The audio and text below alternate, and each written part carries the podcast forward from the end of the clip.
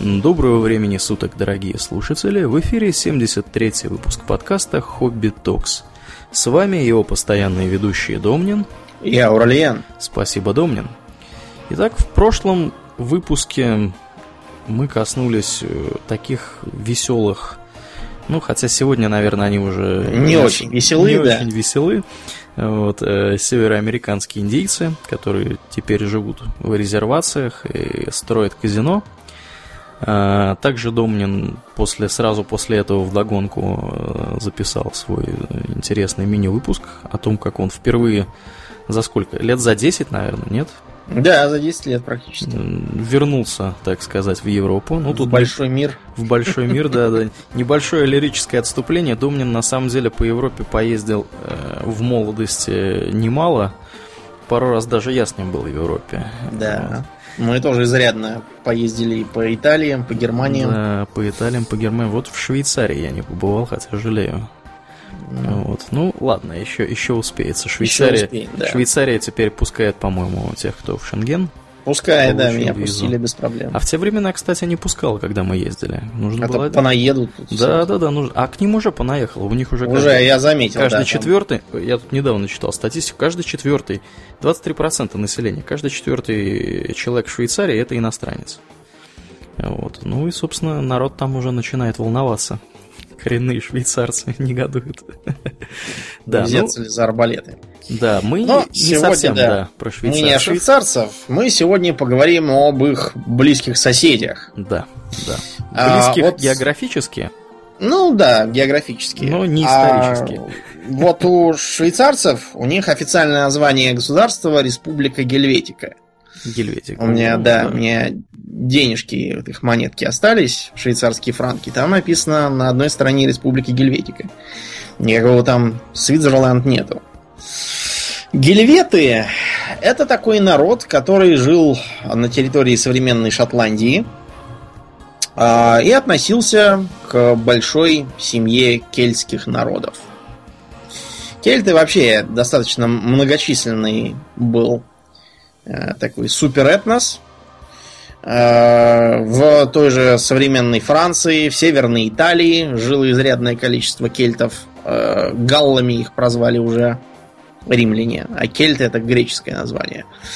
В Британии жили бритты, по которым это все и названо, а также упоминавшиеся мной гельветы на севере.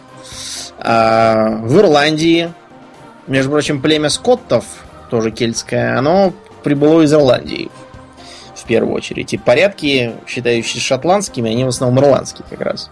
Всякие килты, волынки, игры в гольф, это все из Ирландии. Просто Шотландию было труднее прессовать и э, ассимилировать, чем Ирландию, и традиции сохранились лучше.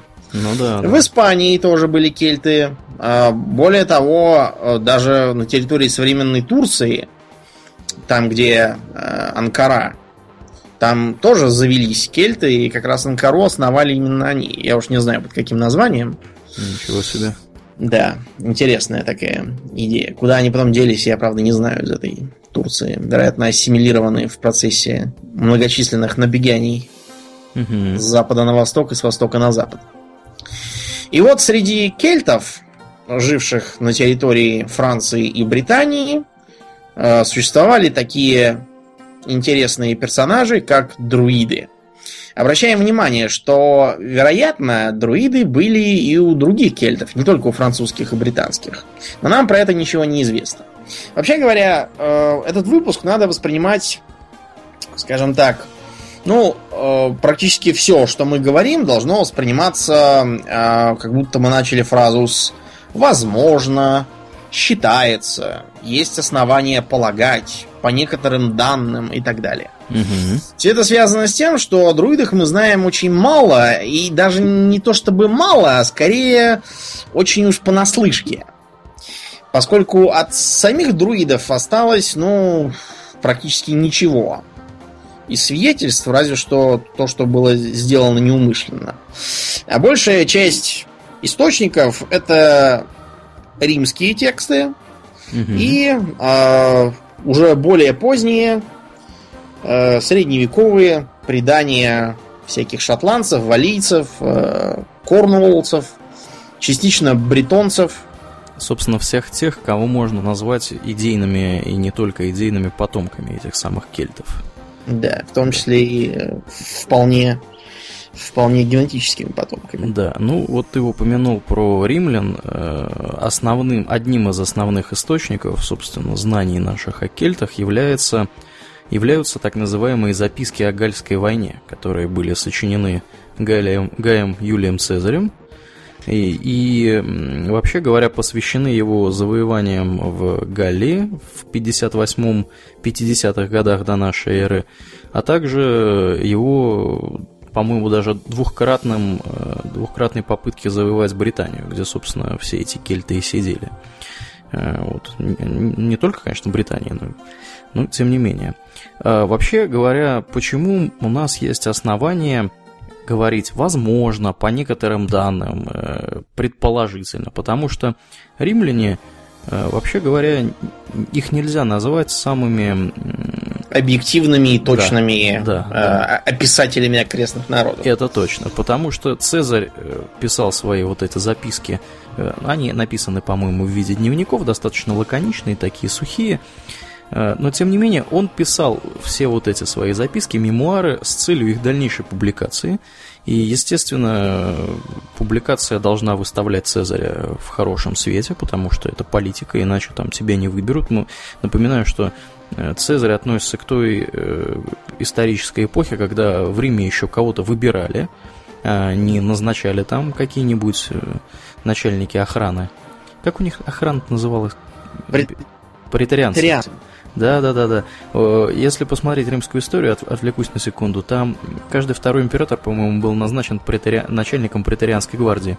Mm-hmm. Вот, если что. Так что, э, то есть, то, что мы знаем о кельтах и о друидах, и о обычаях э, гальских и британских э, священнослужителей. Да, священных служителей сильно, может быть сильно искажено, может под, быть подвергнуто изрядной части пропаганды, потому что нет ничего лучше, чем объявить людей, которых ты идешь завоевывать э, варварами, какими-нибудь там дикарями, которые совершают человеческие жертвоприношения, Э, и вообще делаются всякие непотребства. Вот, собственно, поэтому ты должен это все дело исправить, потому что цивилизованные эти, люди так не делают. На эти типичные проблемы с э, историческими описаниями налагаются еще и чисто римские особенности. Например, у римлян была манера а, все народы воспринимать как такую а, кривоватую копию Рима. Mm-hmm. То есть, э, например, если они записывали сведения о чьей-то религии, то они ее неизбежно воспринимали через призму своей веры. И всех богов отождествляли с кем-то там из своих. Венер и Меркуриев, да? Да, да, да. По этой да. причине э, описания могут быть искажены как бы в, в сторону привычного образа. Ну да, через призму римских мировоззрений, религии и вообще всего. Кроме того, у римлян были не некоторые странные с нашей точки зрения порядки, а, через призму которых некоторые достижения друидов здорово преувеличиваются. А, мы об этом поговорим а, в разделе, где будет объясняться, что приписывает невероятных свершений, и объясним, почему римлянам это казалось очень крутым. Итак, друиды это кто? А, друиды это, это такие как сказать-то? Это что-то вроде... Мы скажем, духовные лица. Да, вот, да. Я думаю, это будет самый лучший вариант. Это духовные лица кельтских народов. Угу. Британских и франко-итальянских. Да, ну, чтобы, чтобы понимать вообще немножко контекст, э, давай скажем, а вообще были ли у славянских народов какие-то аналоги друидов? Считается, что существовали некие волхвы, но сведений о них примерно столько же, сколько и о друидах, а, трудно иногда бывает понять, что понимается под волхвом какого-то священнослужителя или, может быть, что-то типа бродячего знахаря или шамана. Да, да, да. Кроме того, регулярно встречаются упоминания того, что некие религиозные обряды а, отправлялись князем и дружиной. Например, поклонение Перуну было практически поголовно а, отдано князьям и прочим товарищам. У нас это накладывалось на такую э, синкретичность религии, поскольку князья происходили из викингов, и поэтому они натащили своих представлений о некоторых богах. Например, на образ Перуна у них здорово повлиял Тор. Угу. Вот, из- из-за чего они, как мы знаем из византийских э, хроник, э, предпочитали клясться именно перуном и при этом клялись на оружие. Оно у них представляло собой такой переносной алтарь. Вот, то есть э, тут тоже мы имеем очень таинственную, э, таинственный слой непонятно как относящихся к э, до христианской вере духовных лиц, вот. Но э, о друидах нам все-таки известно больше, потому что Цезарь к нам не ходил, ничего не писал. Ну да, а у нас, собственно, таких письменных источников особо не, не сохранилось, да, ну, за исключением каких-нибудь там былин про действительно там, первых, первых основателей каких-нибудь князей различных русских земель да. которые якобы что-то вообще могли с этими ведунами, э, не ведунами, господи, волхвами, волхвами какие-то э, иметь дела. Да, но про это действительно известно очень мало. При этом, что интересно, а друид это далеко не э, любой кельтский священник. Да. А, более того, это часто вовсе не священник как таковой в нашем понимании, поскольку, например, у тех же кельтов были какие-то гутуатеры. Что это были за непонятные, непонятные жрецы, не очень понятно. Факт то, что они никакого отношения к друидизму вроде как не имели. Потом э, многие кельты перенимали э, пантеоны соседних народов. Тех же, например, римлян. Римляне далеко не всех галлов покоряли силой оружия, а многих они покоряли дипломатическим путем например, североитальянских, многих они именно так присоединили. Ну да, э, тут еще небольшое, э, небольшое отступление. Римляне э, на самом деле в этом плане практически не отличались от современных, как ни странно, банков. Они селились рядом с вот этими вот варварскими, как они их называют, племенами. Варварские племена смотрели на то, как живут, как хорошо живут римляне, какие у них там классные виллы, Э, какие у них красивые дома, какая у них э, роскошная по, по местным меркам жизнь. И начинали сами перенимать их э, обычаи традиции, то есть ходили, например, те же самые британские кельты, они были частично армонизированы, то есть они ходили в римских одеждах одно время, разговаривали на латинском языке вот этом, который использовался в Риме, строили дома вместо э, округлых домов, которые были распространены на Британских островах до прихода римлян. Ну, округлые почему? Потому что ветром их не так сильно сдувает. Они стали строить квадратные дома, как у римлян, ну и, собственно говоря, римляне э, подсаживали их, что, что, что называется сейчас подсадить на кредит. Они выдавали кредиты, ну, точно так же, как сейчас. Выдавали кредиты, например, там, на постройку дома или на покупку, там, я не знаю, какой-нибудь лошади или еще кого-нибудь. Вот, и потом, значит, вот эти товарищи должны были отдавать кредит, и, вот, и таким вот образом, э, вообще говоря, попадали в сферу, скажем так, влияния романскую сферу влияния и уже из нее выбраться не могли. Ну и, собственно, там у них могли чего-нибудь отнять. То есть в этом плане очень, очень похоже на современную ситуацию, что, в принципе, еще раз подтверждает тезис, что всякая история повторяется неоднократно. Развивается да. история скорее по спирали. Циклично. Циклично, да, да. Вот. Как ну, бы да. то ни было, помимо, собственно, священнослужителей, о э, их религиозном культе чуть дальше поговорим, а, в число друидов принято также включать э, разнообразных э, летописцев, всяких бардов. Поэтов. Между прочим, да. да, это как раз туда. Ну и плюс у них был, была отдельная подкаста предсказателей которые занимались гаданиями на самых, э, на самых разных принципах. Как бы то ни было, э, друиды стереотипные, вот как мы представляем себе друида? Ну, это такой седовласый дедуля с бородой до пояса, одетый в какую-нибудь белую одежку или не белую с посохом. Ну и все.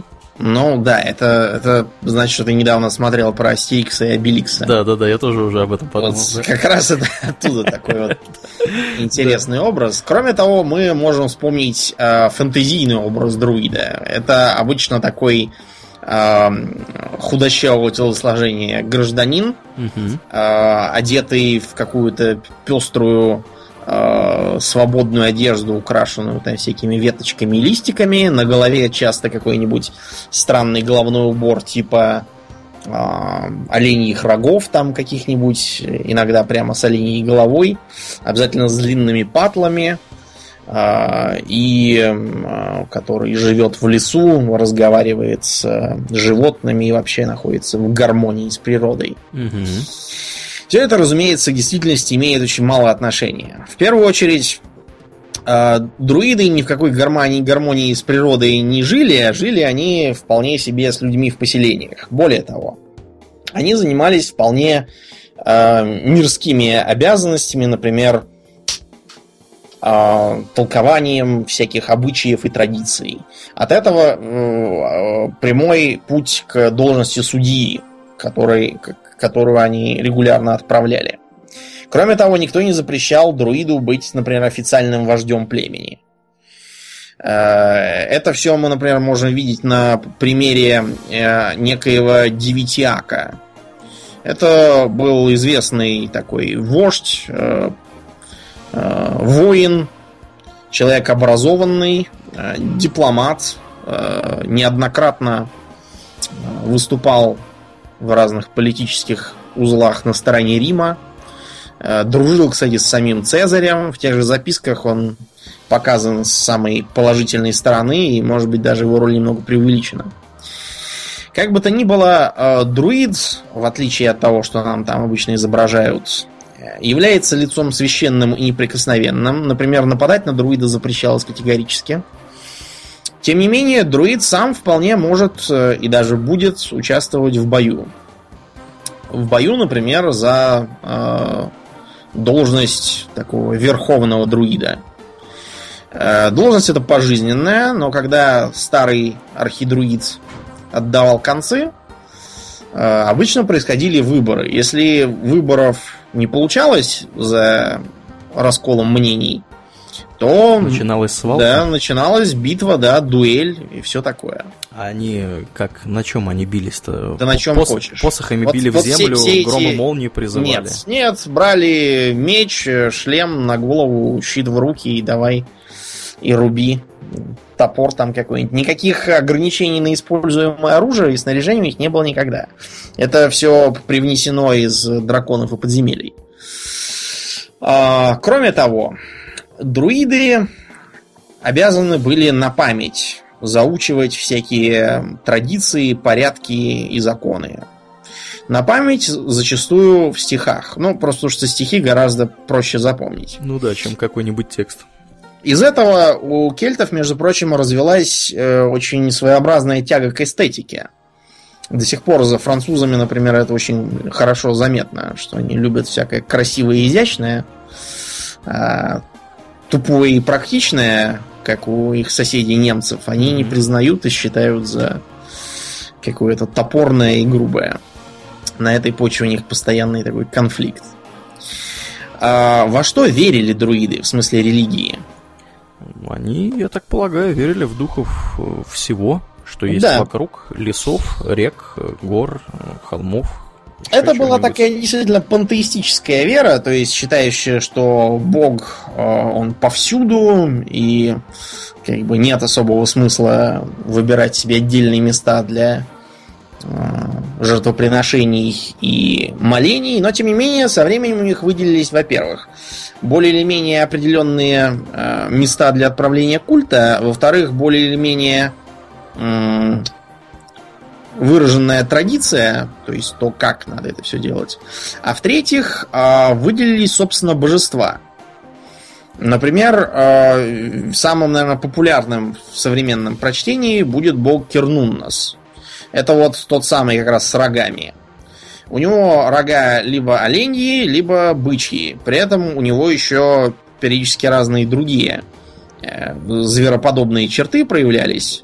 Э, если вы посмотрите на христианского черта, то в изрядной мере на образ повлиял как раз друидский бог плодородия. Я, кажется, только что понял, кто был прообразом Кенария.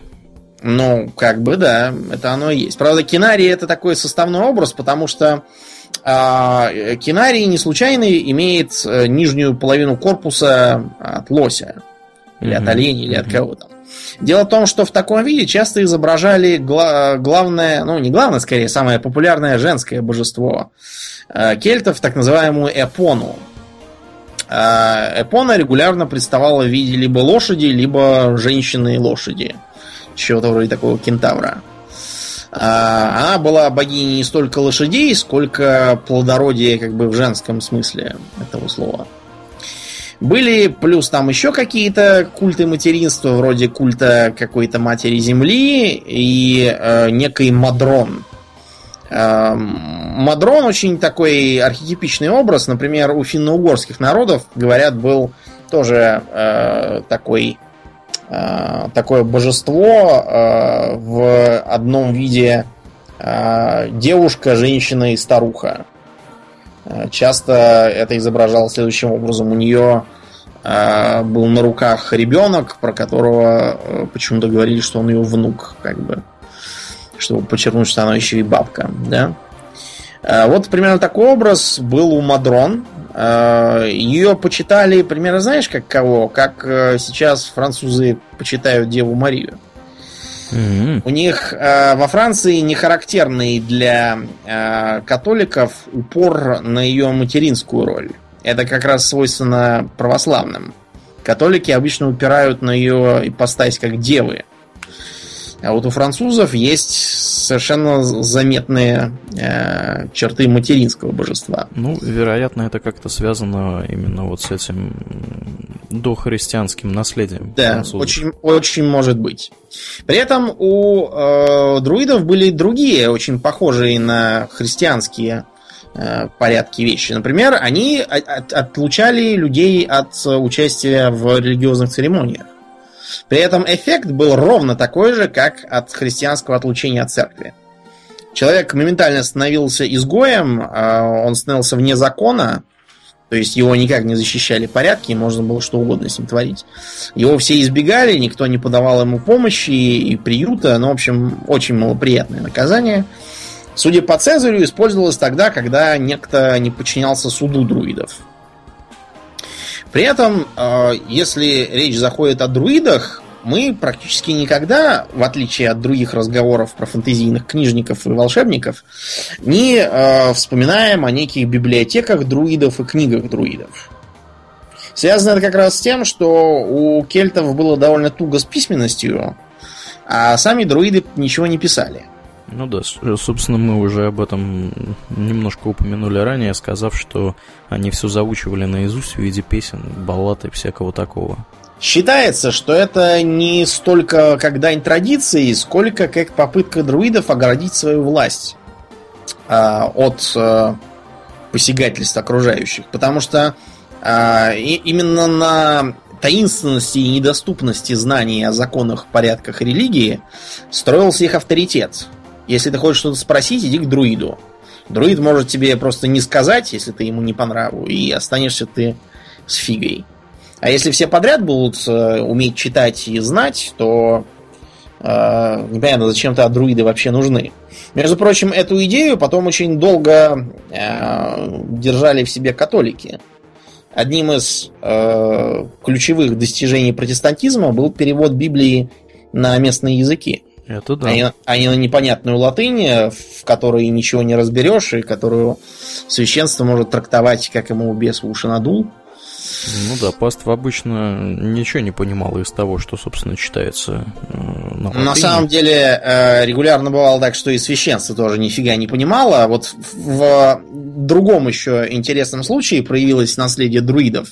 Так. Во Франции пришлось э, как-то раз в раннем средневековье перекрещивать целые округа. Потому что эти округа были, как выяснилось, э, крещены не nomine padre et filii spiriti sancti, то есть не во имя Отца и Сына, а почему-то во имя Отца и Черри. Не потому, что священники исповедовали какую-то феминистскую ересь, а потому что они сами ничего не знали, не понимали по латыни и мыслили как бы по своим по своей собственной логике, оставшейся как раз друидических времен, что все должно быть в балансе. Если есть отец мужского пола и святой дух, который вроде как нейтральный, то должна быть и черь женского пола, а то получается как-то странно и ну, не, да. не представлен женский пол. Все логично. Вот такой тоже интересный изворот остался с друидских времен. А где друиды отправляли культ? Они отправляли культ э, в так называемых священных рощах. Причем рощи эти были, я так понимаю, дубовые. Старались, да. Дуб действительно имеет сакральный э, ореол практически везде, где этот дуб растет. У нас в России тоже, например. Дуб всегда играет какую-нибудь важную роль в сказках и байках. Э, золотая цепь, например, не на сосне и не на березе, а именно на дубе. Вот с котом ученым, помнишь? Да, Кроме да. того, э, на дубах э, регулярно вешают свои филактерии кощей бессмертные. На дубах же сидят разнообразные чудо-птицы. На трех дубах свил себе гнездо соловей-разбойник. Короче, э, если в были не упоминается дерево, то это чуть ли не всегда именно дуб. А, можно также вспомнить такую интересную вещь, как запрет Петра Великого на использование дубов э, на гробы.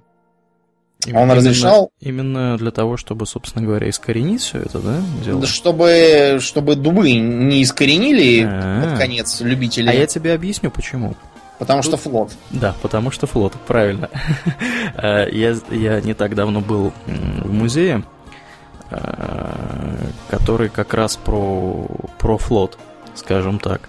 И вот, в частности, музей шведский. Э, в частности, шведы под знак, э, под страхом, по-моему, то ли, то ли какого-то огромного штрафа, то ли чуть ли там не под страхом физического наказания, им было запрещено рубить, это все дело происходило 16-17 век, запрещено было рубить черный дуб, потому что из него делали корабли.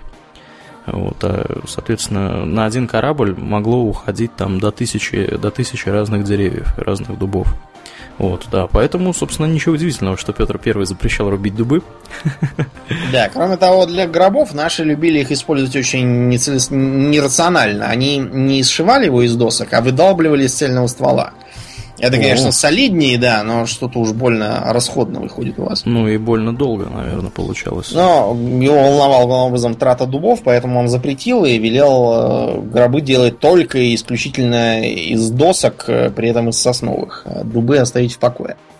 Таким образом, да, дуб действительно очень э, и очень интересное дерево. Его почитают практически везде, где сумели до него дотянуться, по разным, я думаю, причинам. Тут и его крепость и ядреность, тут и, и сравнительно позднее время опадания листьев с него.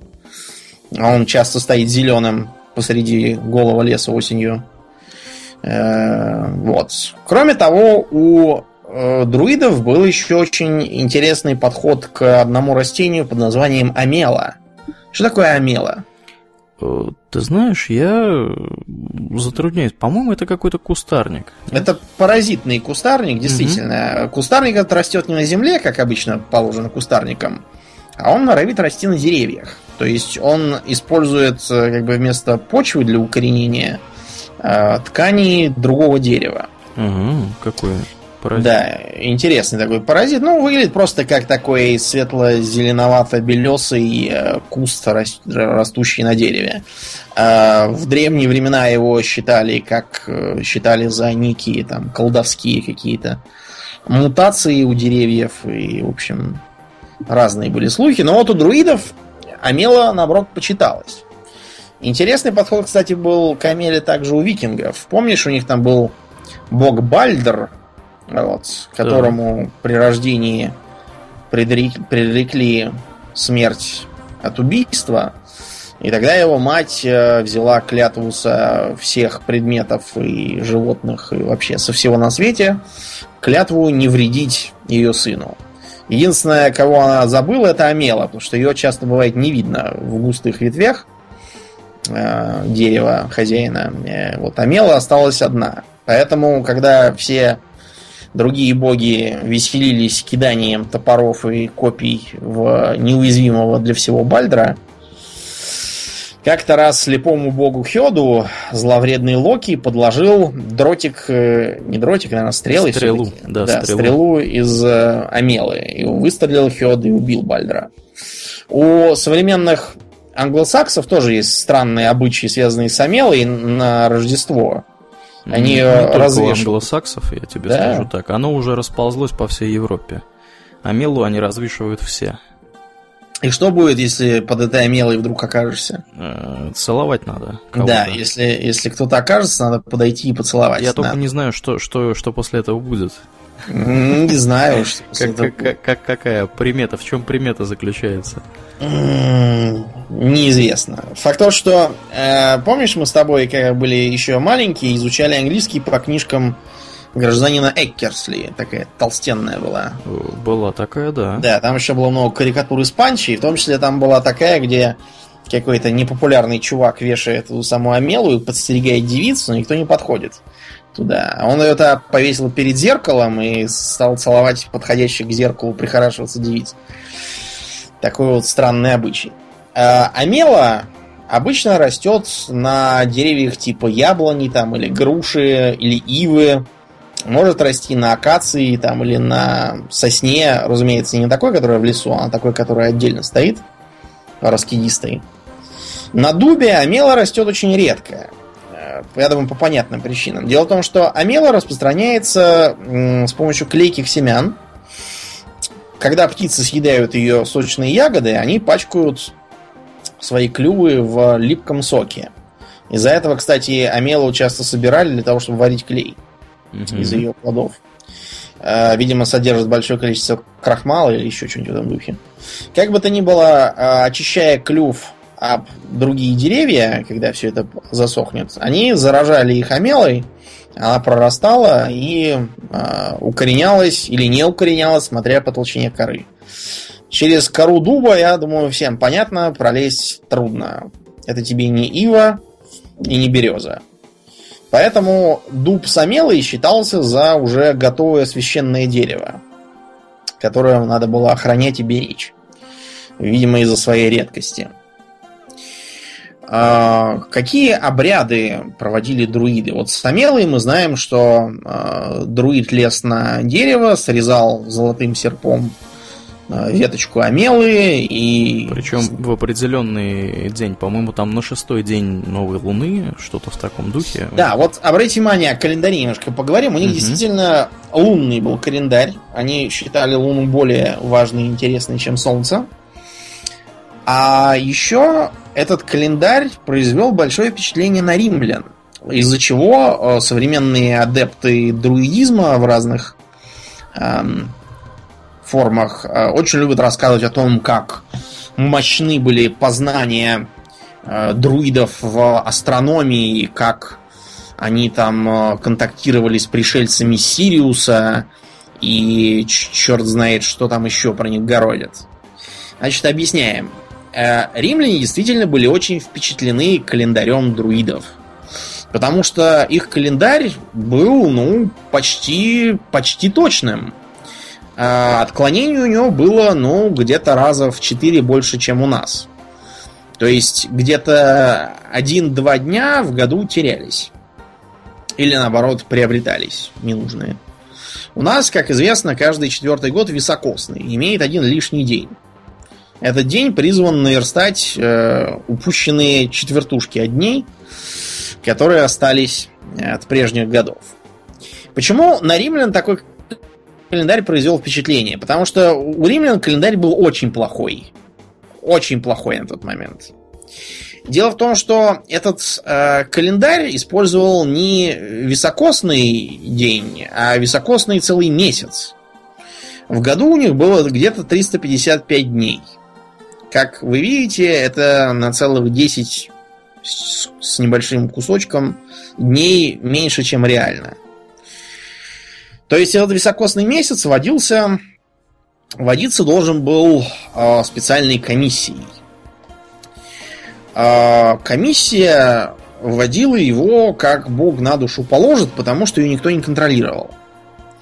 То есть, например, если члены комиссии э, были должны кому-то денег на этот год, то они вводили месяцы так три лишних э, високосных с запасом, чтобы было, чтобы подольше не платить. Если наоборот им нужно было с кого-то что-то получить или дождаться там какой-то поры, то наоборот, э, високосный месяц не вводился хронически, и э, поэтому, например, э, вы могли наслаждаться э, январем э, в, не знаю, в, нормальном июле, как у нас, или наоборот, лето было у вас где-нибудь в феврале. То есть был полный хаос.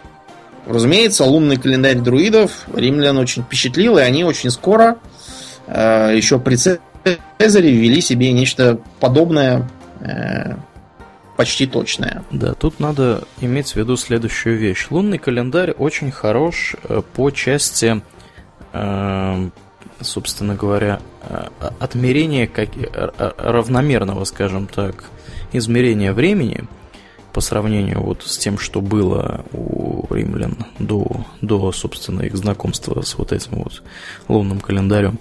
А, но проблема заключается в том, что обычно лунный календарь используется на, э, скажем так, достаточно ранней стадии становления какого-либо народа, потому что после того, как народ переходит к оседлому ведению сельского хозяйства, например, начинает что-то выращивать, большее значение приобретает именно солнечный цикл – Просто потому, что посадки и наоборот взятие да. урожая, они относительные, они абсолютные. Связаны, они связаны, да, с сезонами, а не просто с э, движением Луны э, каким-то, да, по, по небесной сфере. Поэтому, собственно, рано или поздно практически, э, практически везде, за, не, за некоторыми исключениями, лунные календари заменялись либо лунно-солнечными, либо солнечными календарями, скажем так, за исключением исламского календаря. Вот, который, который... По сей день, да. Из-за да. этого месяц Рамадан, например, постоянно плавает. Да, да. И сдвигается немножко. Возвращаясь к храмам. Если нет подходящей рощи, то друиды вполне могли ее насадить. Например, сейчас э, за остатки от храма друидов своеобразного считается Вудхендж. Это, если что, такая бывший лес, от него сейчас одни пеньки остались там, несколько деревьев. Э, очевидно, если посмотреть на эти пеньки, что деревья были высажены по определенной схеме, по такой, э, как э, радиально-кольцевой, что ли. В общем, напоминает немножко схему Москвы если смотреть сверху. Насколько я понимаю, у меня нет фотографий именно сверху, а есть фотографии только с небольших возвышений. Может быть, я искажаю перспективу. Факт то, что очевидно, что так деревья сами себе не растут. И э, их кто-то усаживал умышленно таким образом. Рядами, да, да, да. Кроме э, рядов деревьев, в той же самой Англии очень много рядов камней. Как, например, знаменитый Стоунхендж. Со Стоунхенджем э, ситуация крайне запутанная. Э, его действительно считали за друидский храм.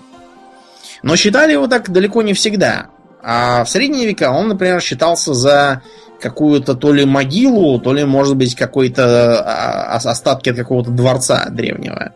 Кого только туда не селили э, из древних королей Британии, там, начиная от королевы Буадикеи, кончая узурпатором Вортигерном, Некоторые припаивали туда короля Артура, или, по крайней мере, отца короля Артура. Или, по крайней мере, Мерлина.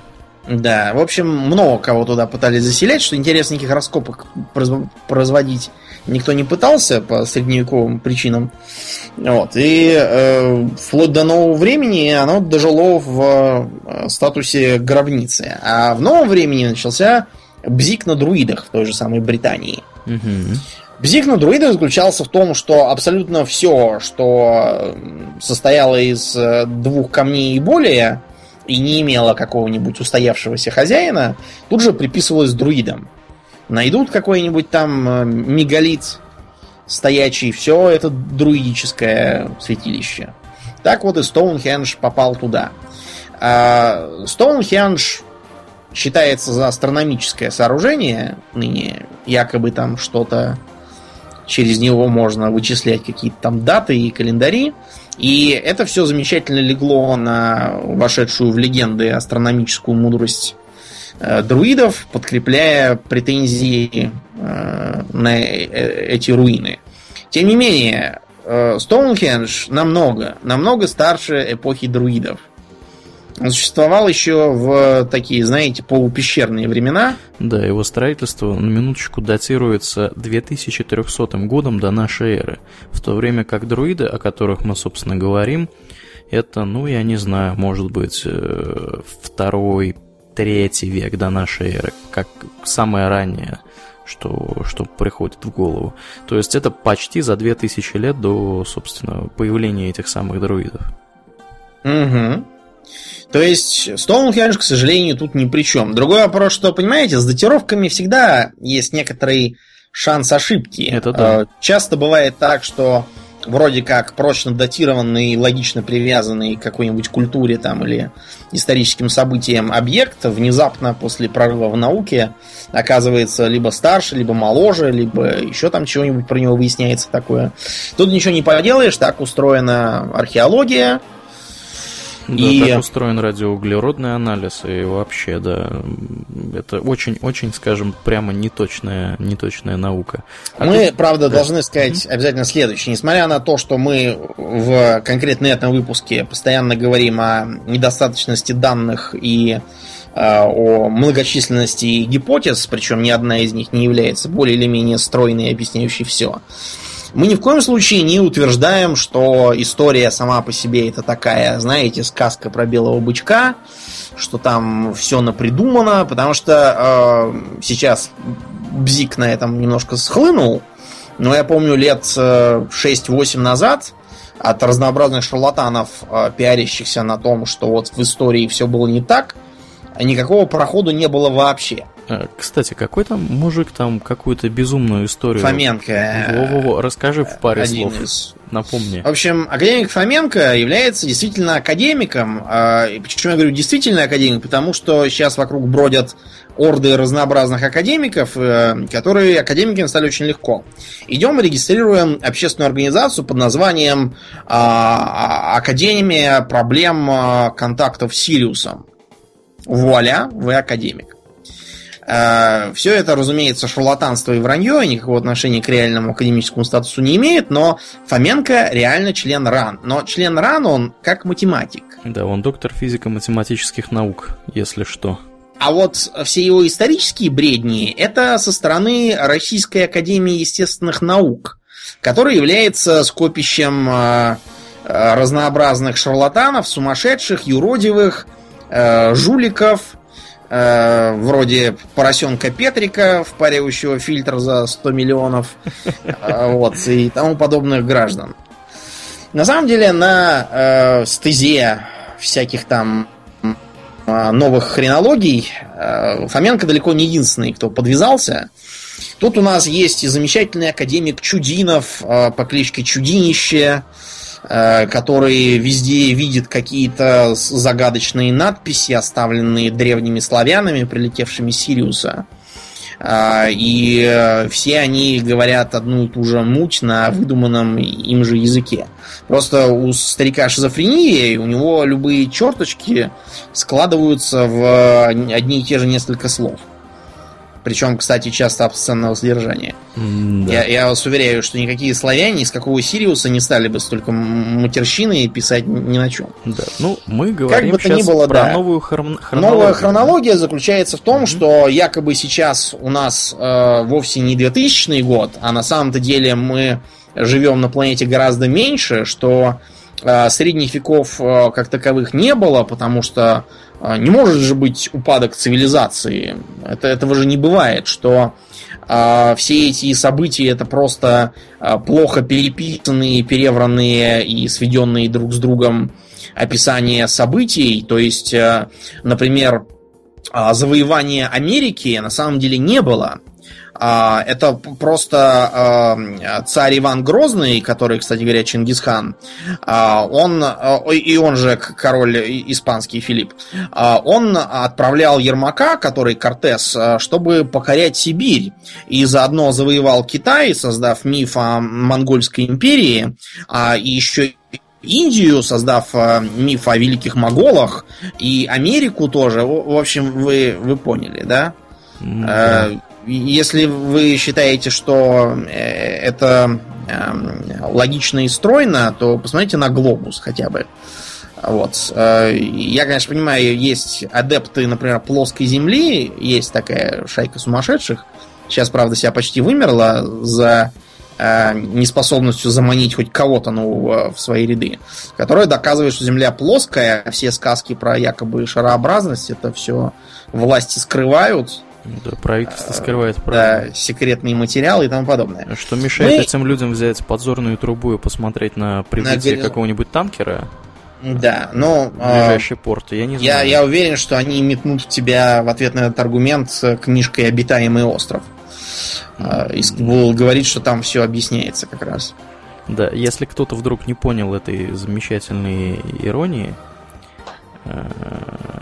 В книге да. суть, суть шла о том, что люди считали себя живущими не на поверхности шара, а на его внутренней На его внутренней стороне. стороне, то есть, да, и вообще говоря, э, хоть каким-то подтверждением шарообразности их планеты являлись расчеты э, математиков, э, в испо- которые, которые использовались в проектировании дальнобойного оружия, то есть такой что-то что среднее между пушкой Берта и э, баллистическими какими-то ракетами, вот, которая оказалась удивительно точной. Вот, даже несмотря на то, что казалось, что мир, вообще говоря, у них э, такой не, не выпуклый, а вогнутый, скажем так. Вот. Из-за из особенностей атмосферы, по-моему, да, там. Ну да, там был оптический обман такой интересный. Да, да, да. Так вот, э, сюда же входит э, популярный аргумент того, что историю пишут победители. Вот э, этот аргумент обычно используется, когда какой-нибудь профан начинает выпуча глаза доказывать, что не знаю, Гитлер был хороший, или что Чингисхана не было, или еще там какой-нибудь бред.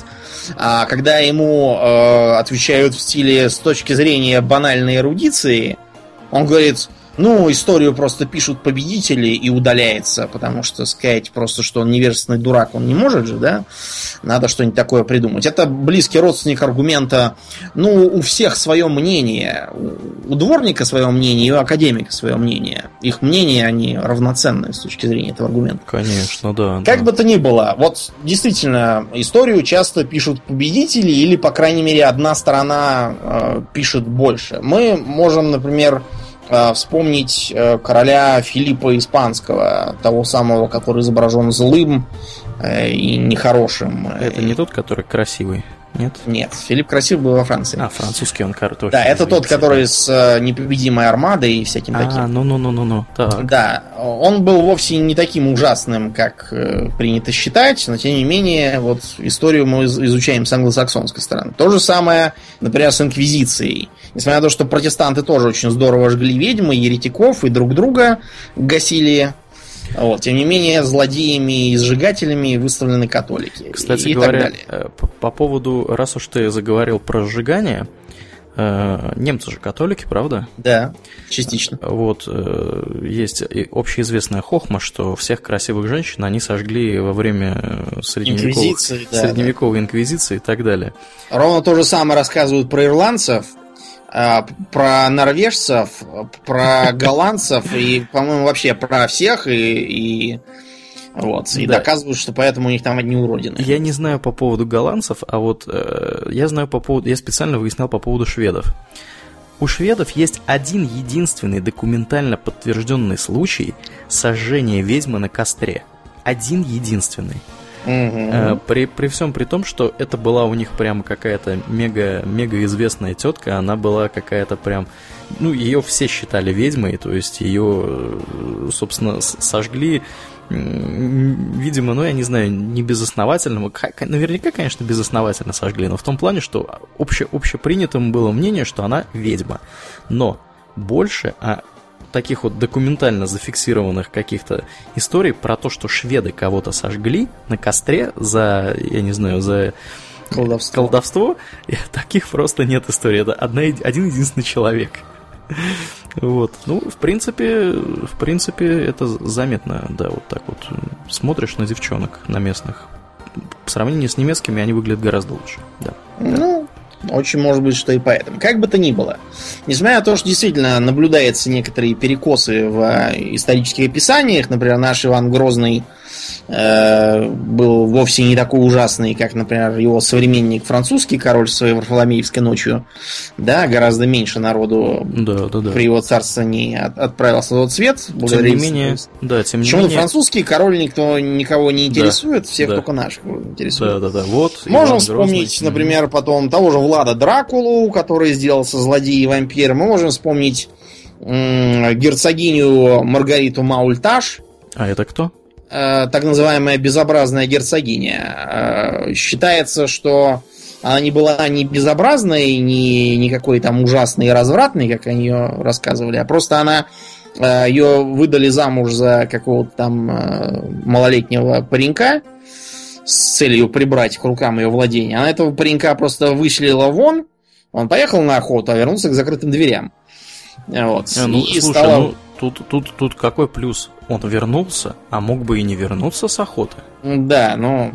Ты же понимаешь. Радовался бы, да. да, да, да король да. Роберт один тоже пошел. Да, да, да. Я, кстати, вот по короля Роберта хотел вспомнить э, в части того, что э, мы, давай все-таки давай назад да, к друидам. друидам. А то, мы о чем говорили? Да, о том, да. что, несмотря на то, что история это такая это дело трудное, это не значит, что ее так легко э, исказить, что ее не надо учить, что она какая-то э, неточная, что любой дурак может сесть и настрочить, что будто бы там э, Чингисхан правил Атлантидой и завоевывал Южную Африку. Э, мы призываем серьезнее относиться и э, воспринимать недостаток, скажем, письменных свидетельств как э, вызов интеллекту человека. Да. Тем не менее, мы же знаем достаточно много про друидов-то. Да, это действительно так. А я вот хотел тебе такой вопрос задать. Мы говорили про их священные рощи угу. и про вот эти вот всякие обряды, дубы, амелу и вообще. А в каком-нибудь современном произведении, э, которое стало довольно-таки популярным, мы видим ли какую-либо аналогию вот этих вот священных рощ друидов? Намекаю. Король Роберт. Король Роберт, Джордж Мартин. Э, конечно же, Богороща, Домнин. А, да-да-да, Уэйрвуд. Да-да-да. Действительно, рощи, где молились старым богам. Да. Я, я тут на самом деле вижу очень-очень такую... Прямейшее, да, прямейшее, прямейшее влияние. Дело в том, еще и в том, что вот на этих самых э, э, деревьях еще и проступают физиономии. Угу. Дело в том, что это абсолютно друидская идея. Друиды, видите ли, верили в переселение душ. На этой почве уже э, развернули очередную псевдонаучную гипотезу, что а, друиды это значит дравиды. Дравиды это которые в Индии народы такие. Да, да, да. И значит, что вот вся эта затея, она оттуда пришла, и что это вот все опять доказывает какой-нибудь там бред фоменковский. Значит, э, напоминаем, что у индусов переселение душ ведется в рамках так называемой сансары. Э, был ты дворником, родишься вновь прорабом, а после от прораба до министра дорастешь. А если туп как дерево, то станешь баобабом. Да-да-да. А я напоминаю дорогим нашим слушателям, что если вы хотите немножко про это больше узнать, вы можете послушать 42 выпуск нашего подкаста, где мы говорим про буддизм. Там мы как раз про вот это вот переселение душ, про сансару и про всякое такое достаточно подробно и доступно разъясняем.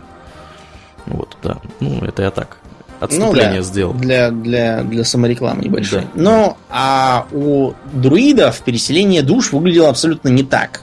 Да. Например, э, переселялась душа как бы не как некая целостная целостная личность э, с определенным послужным списком, как у индусов, а душа переселялась как бы как часть мира и могла, например, воплотиться вовсе не обязательно в новом человеке, а могла обратиться скажем, в медведя. При этом медведь обычно был как-нибудь э, похож на на обращенного человека, да, да, да, да. Вот то, что в World of Warcraft изображается, когда вот, да. у медведей и эльфов длинные уши, а у э, Тауронов, наоборот, рога остаются. Вот это тоже влияние друидских представлений. Да. А, давай, Кроме того... Давай, да, немножко, извини, что я тебя перебил, угу. давай немножко вообще скажем по, по поводу по поводу приписываемой друидам способности обращаться в каких-то животных. Вот, например, в современных играх компьютерных и не очень, э, принято считать, что друид может превращаться там в медведя, в какого-нибудь оленя, я не знаю. А апофеозом является, мне кажется, World of Warcraft в этом плане, потому что там и морской котик какой-то есть, и какая-то птица, которой там в форме птицы можно летать. Да, можно превратиться. Вот, и, в общем, можно, можно да. превратить, преврат, может превратиться в кого угодно. Вот вообще мы, у нас есть какое-то понимание, откуда это пошло, кто это навыдумывал. Потому что у меня есть подозрение, что это все-таки были не римские сочинители, скажем так. Мне кажется, это что-то что новоприобретенное. Mm, да, тут э, понимаете, а, сама по себе идея превращения кого-то там в животное, она достаточно распространена среди э, северо- и восточноевропейцев. Например, в той же самой России, в былинах мы регулярно видим граждан, перекидывающихся то в серого волка, то в ясного сокола, то еще там в какого-нибудь... Э, царевна лягушка, например, та же самая. А когда ее кожу неосторожно сжигают и нарушают пользовательское соглашение, она превращается в кукушку или там какую-нибудь голубицу и улетает. Как вариант. У э, сероевропейских мифов об оборотнях э, та же самая, тот же корень. Потом можно вспомнить берсерков, которые э, считались за э, превращающихся в разных там волков и э, вервольфов. А ты, а как бы, а к чему клонишь? Ну, я, собственно, клоню к тому, что я клоню к неодруидам, скажем так. Неодруидам? Ну, да, про, не, про неодруидов мы отдельно еще поговорим, но, угу. видимо, корень вот все, все этого, этого бреда в том, что друиды действительно занимались приручением животных. Причем, с точки зрения римлян, приручением животных, ну, не очень приручаемых. Это а, повторю, сейчас приручать можно кого угодно. Приручаются все, кто доселе считался безнадежно диким. А, например, считалось, что зебра, она не приручается, потому что африканцы ее не приручили. Но это просто потому, что африканцы не допетрили, а так приручается все прекрасно. Да, мне ты сказал, что приручаются все, все кто не попадет. Мне вспомнились, вспомнился анекдот «Пьющий медведь горе в семье». Это что за анекдот? Ну, был какой-то, по-моему, такой анекдот, который заканчивался такими словами. Вот. Кого, кого они приручали, мне интересно. Ну, вот есть такое интересное римское упоминание. Один э, римский генерал, Квинт Серторий, приручил лань. Как он ее приручил, я уж не знаю. Типичный способ приручения это либо изловить, сунуть в яму, поморить голодом, а потом покормить вот. Либо подобрать раненого и выходить. Как вариант, можно попробовать маленького подобрать с э, этим самым, с маткой. Взять в плен, тогда маленькие вырастут ручными. Как бы то ни было, лань он приручил. И это произвело на кельтов впечатление. А, как пишут, они за его зауважали сразу и стали говорить, что он не хуже хорошего друида. Так ли это было или не так, не ясно. Факт то, что за друидами, да, считается, что вводилась достаточно развитая система приручения диких животных. Приручались они, видимо, тоже в контексте их религии. Как я уже говорил, превращаться э, душа могла в кого угодно, начиная с э, оленя там какого-нибудь и кончая деревом, но на них обычно проступали э, какие-то признаки э, предыдущего, собственно, да, предыдущего владельца. владельца. Да. Более того, распространена, я везде это читаю, я не, не очень понимаю, как это устроено, но они, например, понимали, э, например, это в таком контексте, что можно было отдать долг после смерти, то есть в следующем своем воплощении. Не очень понятно, каким образом разыскивать этого должника и как ему это все объяснить. Вот. Но вот это одна из странных э, кельтских мыслей. Кроме того, на э, друидскую религию явно оказывали влияние античные представления. То есть, видимо, э, у них было какое-то представление о некоем загробном мире, куда в оконцовке все попадают после множества перерождений. Но это, видимо, не их, собственно, а просто привнесенное римлянами и греками. Да, а, на, эту тему, на эту тему могу сказать следующее. Э, греки, античные греки, безусловно, были знакомы с кельтами и с кельтской культурой. Само слово греческое. Да, потому что само слово действительно греческое. Э, э, в общем, я совершенно не исключаю, что у них были какие-то торговые взаимоотношения и какие-то, возможно, культурные взаимоотношения, поэтому ничего удивительного в том, что кельты позаимствовали э, какую-то античную форму вот этого загробного мира со всякими там рекой, с лодкой и прочими атрибутиками. Я так подозреваю, что у них была какая-то своя кастомизированная версия этой истории. Ничего удивительного в этом я лично не вижу, потому что... Ну да, потому все, что заимствуют друг у друга. Да, да, да, соседние народы. А кельты, вообще говоря, как ты уже упомянул ранее, они были э, практически на территории современной Европы, по-моему, до территории современной Украины и Польши они были на востоке скажем так, пока вторгнувшиеся откуда-то с востока германцы, собственно говоря, их не потеснили, они рассе- были расселены вот на достаточно большой территории. Они вполне, вполне могли взаимодействовать с э, античными греками, вот, поэтому ничего удивительного в этом совершенно нет.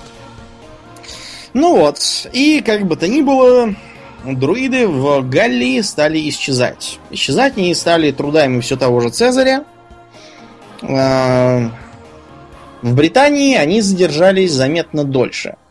Связано это было как с тем, что Британию гораздо труднее и, э, скажем так, не так полно романизировали. Угу. А также это связано с тем, что э, из Британии, видимо, войска римские вывели быстрее при закате империи. Мы об этом уже говорили давным-давно в выпуске про короля Артура, но вкратце повторим начало. После того, как из-за угрозы варваров для Рима римские гарнизоны покидают страну, первыми, разумеется, они выводятся с Адрианового вала. Это стена, которая охраняла римские владения в Британии от набегающих с севера одичалых, э, я хотел сказать, шотландцев. Да, да. Э, да. И э, потом гарнизоны стали уходить все южнее и южнее, и в результате вымелись вообще все совсем оттуда. А, на короткое время бритты оказались предоставлены сами себе и э, достаточно бурно стали возрождать свою доримскую культуру, а, совместив ее с такими приятными вещами, как дороги, города и вообще понимание о государстве. Но счастье длилось недолго, потому что на оставшуюся без присмотра э, страну тут же стали набегать сверху пикты, э, от которых, собственно, стенку-то и строили а с моря приезжать саксы. При этом, что важно, бритты к тому времени были христианизированы. Угу. Но вот друидские обычаи что, все равно проросли. Да, это произошло во многом потому, что римляне к тому времени тоже были христианизированы. Ну да, римляне, собственно, их христианизировали. Да, да, да. А тем не менее, друиды тут же повылезли опять. И а, мы видим такую личность, как Мерлин. Ну, разумеется, Мерлин это уже, мне кажется, фран франкофонированное да, имя. Скорее всего. Галлицизм, да. а его звали, вероятно, Мирдин. Вот это уже имя кельтское, характерное для бриттов. И он был именно друидом, что интересно. Ну, потому что к этому времени слово друид стало уже означать что-то вроде... Волшебника какого-то. Знахаря, да, да какого-то, да, да. то, что называется, witch doctor, да или даже какого-то факира, там, такого фокусника, что ли, мистика.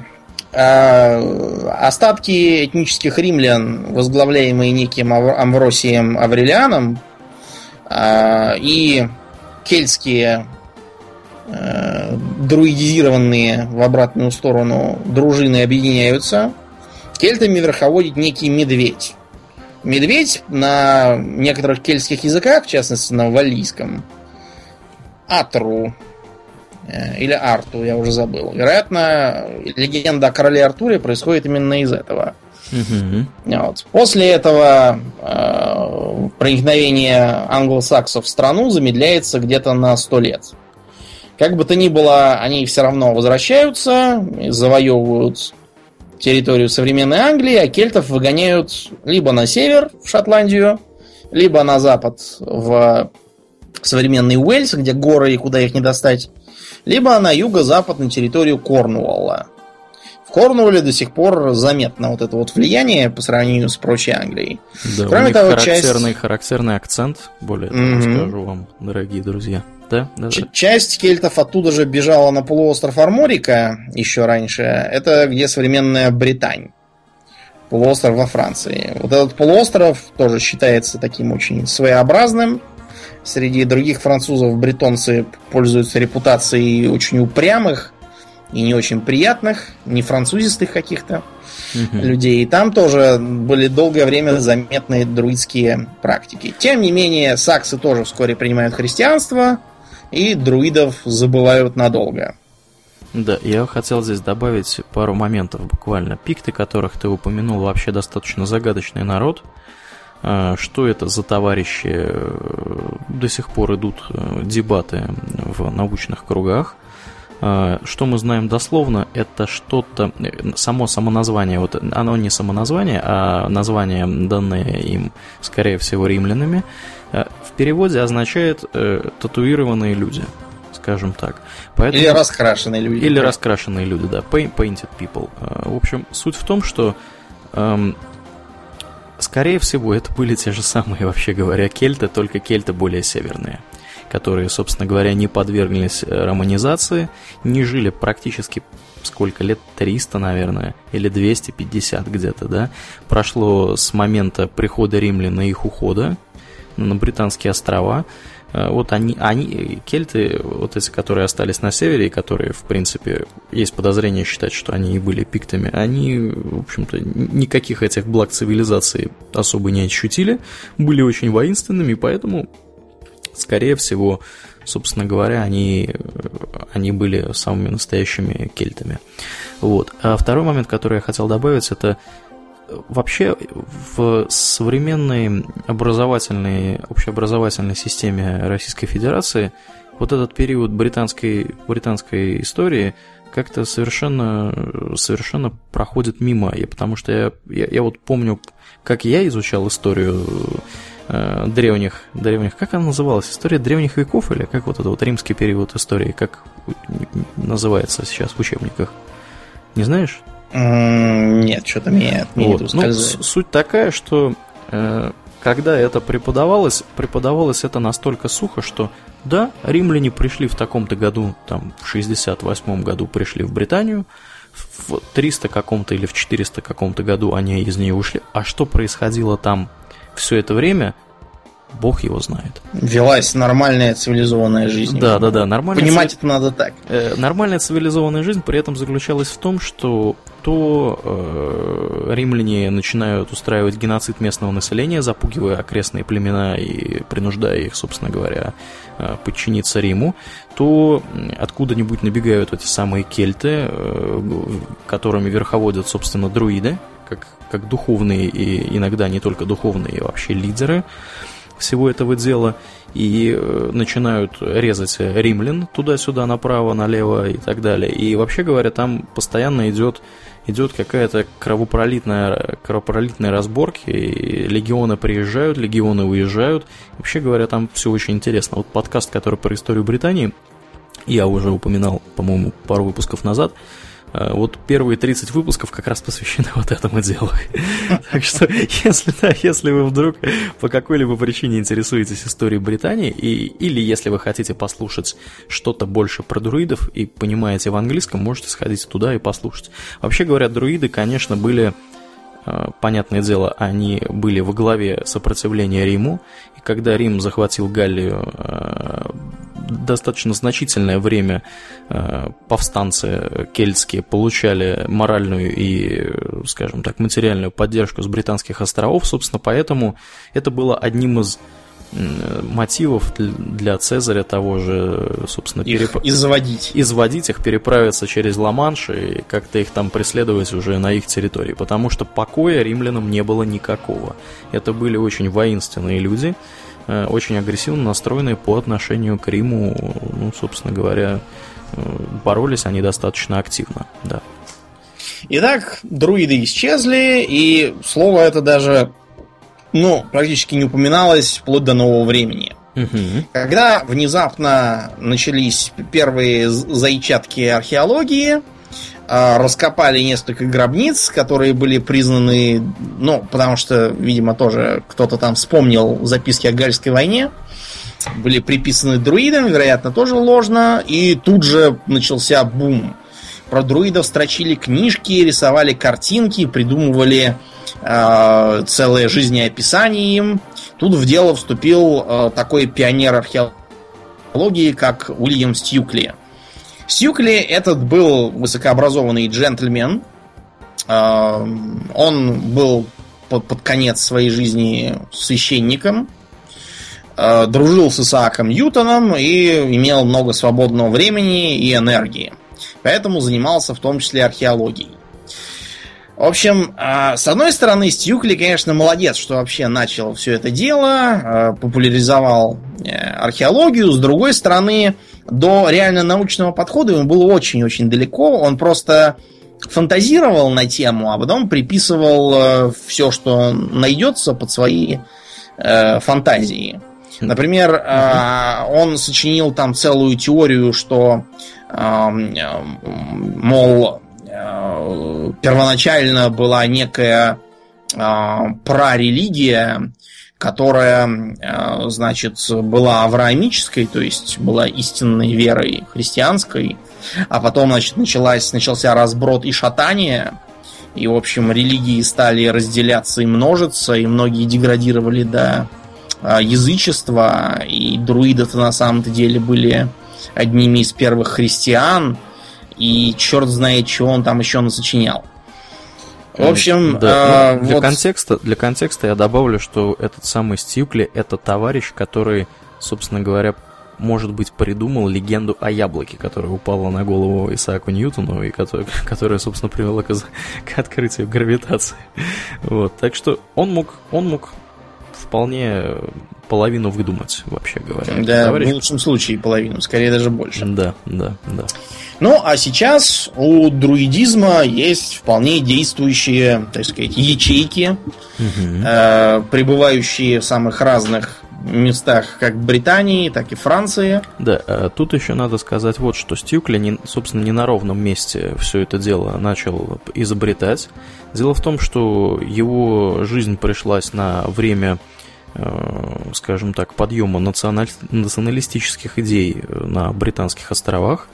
И в друидах в это время принято было видеть этих, этих благородных борцов, да, борцов героев. против... Э, Римской против... оккупации. Да, да, да, именно так, именно так. Чемодан, вокзал, Рим. Да, да, да. И, в общем, э, геро... героизировалась э, Боудика, которую мы, мне кажется, уже упоминали. Упоминали под именем Буадицей или Буадикей, я уж просто привык к римскому, к римской трактовке. Да, да, да, да, да. Вот. Если кто-то вдруг не знает, что это такая за э, женщина, сходите, почитайте где-нибудь в интернете. Была воинственная такая. Очень воинственная. Ну, Сайт. собственно говоря, в общем-то, пос- после того, что с ней случилось, ничего было удивительного, что она была очень воинственная, да, но кончила она действительно не очень весело. Вот. Что еще раз доказывает, что с римскими легионами в чистом поле биться не стоит. Да, Ни при каких обстоятельствах. Да, да. Если у вас, конечно, нет там танков, артиллерии и прочего чего-нибудь. Плюс ко всему, этот момент, то есть э, в начало 18 века, это как раз э, э, зарождение романтических представлений о благородных дикарях и тому подобном бреде. И вот эта вот идея о друиде, который живет в гармонии с природой, она пала на благодатную почву. Да. Скажи мне, Домнин, а вот сейчас вообще есть люди, которые считают себя друидами? Да мы знали даже одного человека, который считал себя то хоббитом и рыл норы, потом троллем брал топор и шел в лес. много да, кто да. себя считает много кем на этой, на этой планете, но да, друидами себя считают целые организованные группы. Тут э, можно, во-первых, собственно, неодруидов э, вспомнить, Угу. А еще есть такая вещь, как викка и викканство. Это к, к веганам никакого отношения нет, ведь нет, не нет. имеет, Веканство, а, также почему-то известное как культ ведьм, это такое, такое своеобразное неоязычество западного пошиба, которая, да, действительно использует много чего из, из э, эстетики всяких там ведьм, знахарей, травников. И прочего колдовства. Э, да, и всякие там э, британские эльфы и тому подобное, это все из, из той же эры. Э, ну, как в Скандинавии на волне интереса к языческому прошлому всякие там блэк металлы, поджигание церквей, да, да, да, варги, да. викернесы и тому подобное. Вот примерно такое же у на территории, где жили современные кельты, при этом, э, между прочим, в друиды сплошь рядом записываются самые, что не англосаксы, которые их друидов изводили. Ну, конечно, ты поди еще поищи, кто, кто там... Кто тут кельт, кто тут кельт остался. Эм, да. Э, это, ребята, скажем так, повальная эпидемия в современном западном мире, или в том, что может более-менее быть сочтено, скажем, в той же самой Америке, как мы говорили в прошлом выпуске, многие абсолютно белые люди внезапно заявляют, что «Ой, я вспомнил, что у меня был прадедушка индеец, я запишусь в племя и буду зваться Смелый Бобер». Или как-нибудь так. Это делается потому, что люди не видят духовного смысла в жизни. Одной демократии сыть не будешь. Люди хотят верить во всякие там э, интересные вещи. Да, как, Плюс... например, какие-нибудь эти саентологи. Да, надо, не кстати... надо забывать, что мы про саентологов ага. хочешь. Ну, мы да. сделаем вообще про разнообразных сумасшедших в этом духе, и про саентологов тоже. У саентологов, конечно, конечно, сумасшедшее, совершенно сумасшедшее видение мира. Да, я им еще должен отомстить за центр на марксистской а что там за центр на Ну, там у них центр есть, и они там тусуются. Почему их еще не запретили, не выгнали? Политики государства, я не знаю. Как бы то ни было, про них мы поговорим, видимо, в следующий или через следующий раз. А вот тут мы, с одной стороны, видим э, упадок э, духовной западной цивилизации. Это не первый упадок, был такой же уже лет сто назад с лишним, когда все ударились в спиритизм, медиумизм, э, бишопизм, столоверчение, теософию, мадам Блаватскую, вызов духов, перестукивание с призраками, медиумов и черт знает что еще. Это всегда э, симптом гниения общества. Мы можем вспомнить то же самое, что было в конце 80-х. Э, э, Кашпировские, э, какие-то еще там психи, бесконечные сектанты. Заряжение воды перед Заряжение воды, лечение молчанием по радио э, и полтергейсты, которых Э, кстати, на них сразу ополчилась православная церковь и заявила, что а все эти НЛО и полтергейсты это просто бесы. То есть надо понимать, что 70 лет Советского Союза э, бесы были в отпуске где-то, а вот именно потом они повылезли и превратились в НЛО. Надо понимать, что и церковь была тоже в отпуске практически. Ну, скажем так, в вынужденном отпуске. В, в оплачиваемом в, в, в, да, да, да. В, в неоплачиваемом отпуске, я бы даже сказал. Ну да. В общем, э, это все сигнал гниения общества всегда такой. В принципе, все эти неоднозначные друиды производят довольно приятное впечатление, потому что э, представляют они, судя по вот на Ютубе я посмотрел на них и на фотках, это такие э, э, добродушные граждане с э, не слишком обезображенными интеллектом физиономиями, правда.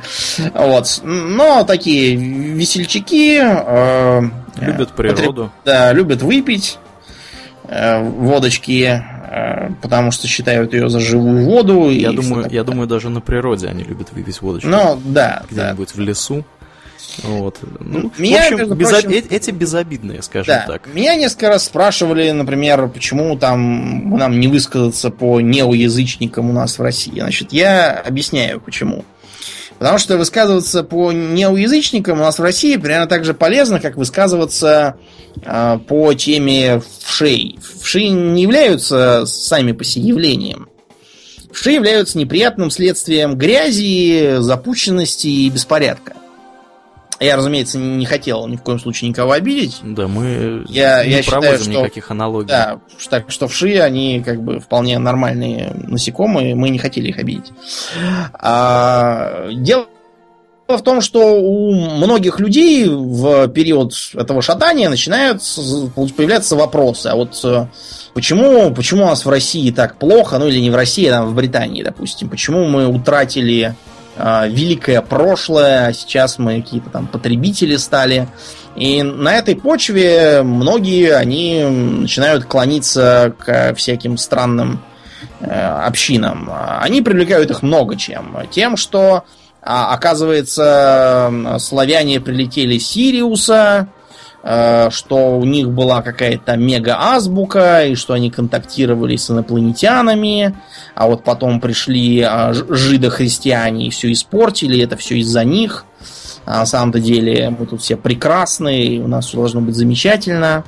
Но это типичный симптом, когда у некой страны непростой период начинается разброд и шатание. Разброд и шатание неизбежно заканчивается. Ну, если страна не заканчивается сама по себе, вот, то значит закончится разброд. И все это исчезнет, как, как будто его и не было. После революции, между прочим, в стране тоже развелось огромное количество каких-то сумасшедших. Э, прибежали все подряд, начиная с масонов, кончая э, иудейским гдудхааводом каким-то. Что это за странная организация, даже не знаю. Э, какие-то буддийско-ламаистские психи обхаживали чекистов. Э, ездили, искали в Тибете и на Памире Шамбалу. Э, какие-то там ламы якобы участвовали в сохранении мумии Ленина. Какой-то чекист по фамилии Бокий, странная фамилия, тоже все это финансировал, пока его не пришлепнули наконец. В общем, все это тоже бывает. Но потом все это повымели, было, не было ни слуху, ни духу. Многие, например, даже сейчас не знают о том, что такое когда-то бывало. Ну и все остальные симптомы тоже. Э, нездоровый какой-то антисемитизм с придумыванием опять страшного еврейского заговора, дурацкие э, какие-то заимствования скандинавской мифологии, э, хождение в вышиванках и поклонение поленьям.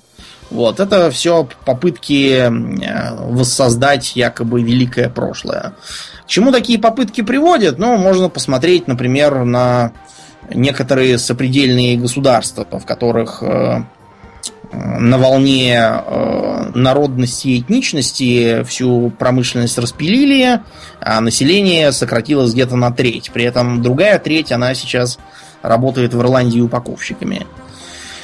А, мы никого не осуждаем. Три человека просто... работают в Ирландии программистами, я думаю, три или четыре остальные, да, действительно, могут Да, мы просто говорим о том, что увлекаться друидизмами не надо, это вредно. Лучше увлечься индустрией, это полезнее гораздо. Да, ну или делайте модельки кораблей. Да. Из дерева. Да, такое.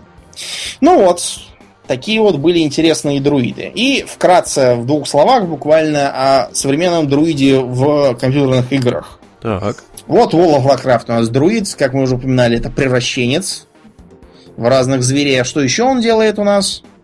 По лору, по крайней мере. По лору что он делает? Природу бережет он по лору. Ну да, это такие вот э, служители матери природы. Несмотря на то, что у тех же ночных эльфов есть Э, свой культ богини Луны, друиды как-то параллельным курсом ему идут.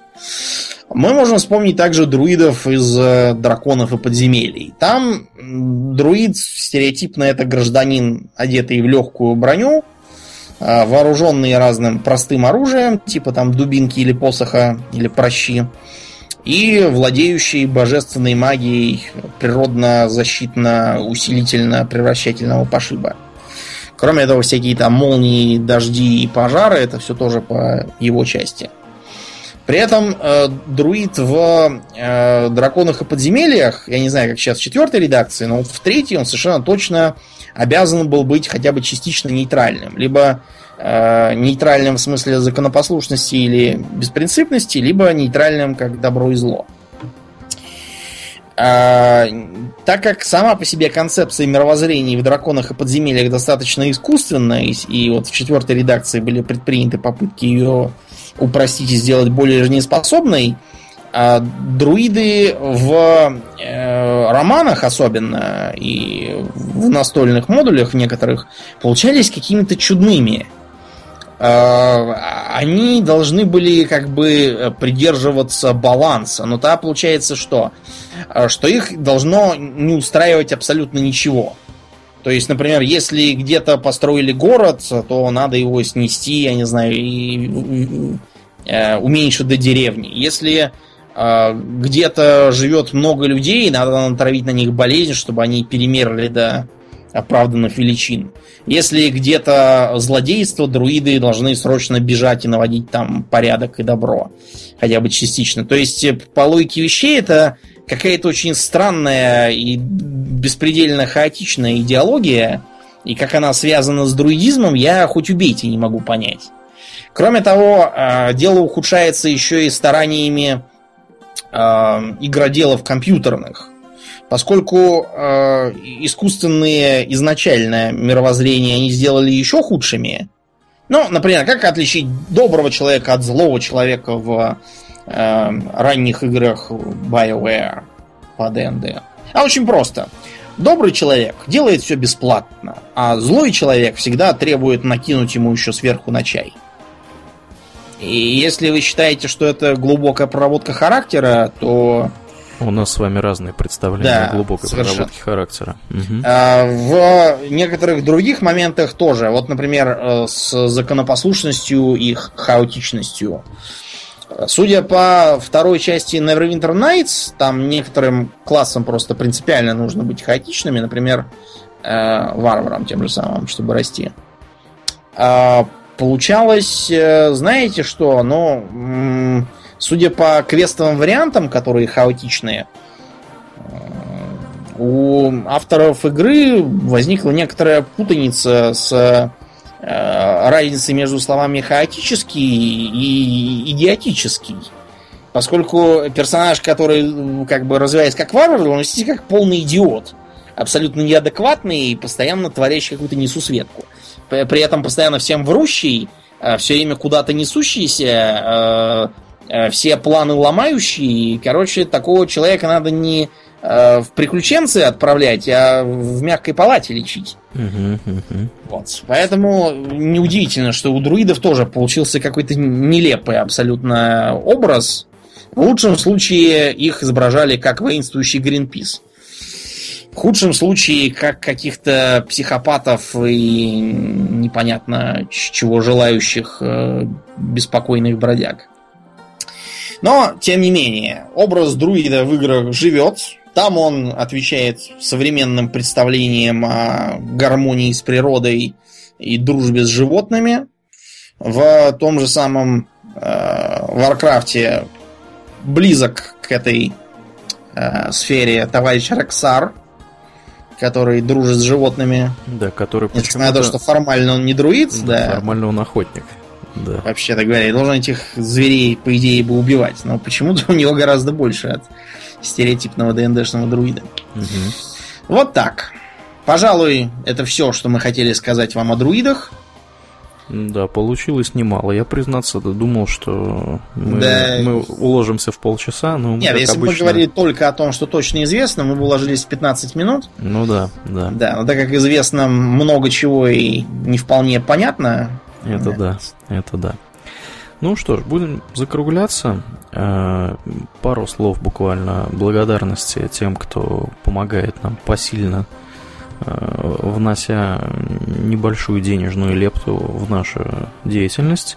Также тем, кто пишет э, отзывы в iTunes и в других местах. Спасибо вам, ребята. Нам действительно приятно получать какой-то фидбэк от вас. Э, зачастую фидбэк очень положительный, что нас очень радует. Э, ну, на этом действительно у нас все. Вы слушали, я напоминаю, 73-й выпуск подкаста Хобби Токс. И с вами были его постоянные ведущие Домнин и Аурлиен. Спасибо, Домнин. Всего хорошего, друзья. Пока.